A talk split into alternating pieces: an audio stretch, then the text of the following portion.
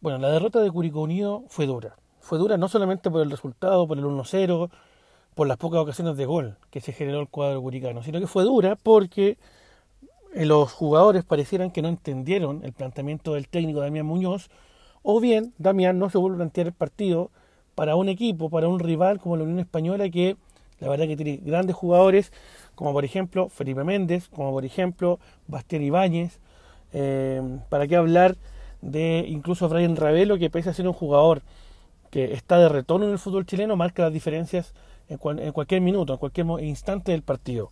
En ese sentido, Curicó perdió contra la Unión Española 1-0, pero lo preocupante son las declaraciones post partido. Eh, en el programa desde la banca del lunes del, partido, del post partido contra la Unión, eh, Federico Castro, muy molesto, señala que va a tener que trabajar mucho más duro para no ser el primer cambio a los cinco minutos del segundo tiempo. Ojo, una declaración no menor, porque Federico Castro fue uno de los jugadores que, a vista del público, a vista de incluso quienes hacemos el periodismo en base a Curicó Unido, también fue uno de los que más le puso, uno de los que más corrió, uno de los que intentó algo, a diferencia de casi todos sus compañeros que la verdad que estuvieron muy bajos en cuanto al rendimiento futbolístico y también bajo el rendimiento físico. Entonces las declaraciones post partido son un poco graves, pero em, no solamente por que porque Federico Castro dice que quiere evitar salir dentro de los primeros cinco minutos del segundo tiempo, sino que también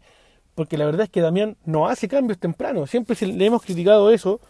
y hoy día parece que cuando intentó hacer un cambio temprano no le salió bien.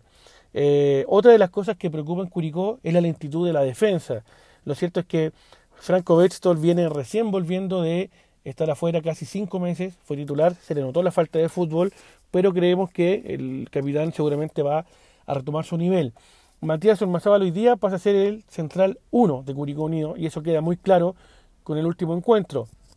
Él con Pepe Rojas seguramente hasta el momento pueden ser la dupla principal. Lamentablemente Matías no va a estar para el próximo partido contra Everton en Viña del Mar. ¿Qué es lo que viene? Bueno, un partido difícil en Viña, pero más que el rival, lo difícil es poder sacudirse rápido y poder levantar cabeza y seguir en lo que venía haciendo Curicó. Recordemos que Curicó tiene el 50% de rendimiento en este torneo, en un torneo donde el plantel está totalmente armado por el técnico y quizás la dirigencia, ¿no? Porque eh, durante muchas semanas se especuló de la llegada de un volante creativo, de un 10, eh, más bien dicho, de un 10 antiguo, y hoy día ya el plantel está totalmente cerrado. Eh, esperemos que Curicó pueda sacudirse, como lo decíamos, de buena manera para llegar a Viña del Mar y hacer un buen partido y a lo mejor obtener el empate o el triunfo que en este caso sería lo más beneficioso, puesto que Curicó ya dejó tres puntos acá en la granja.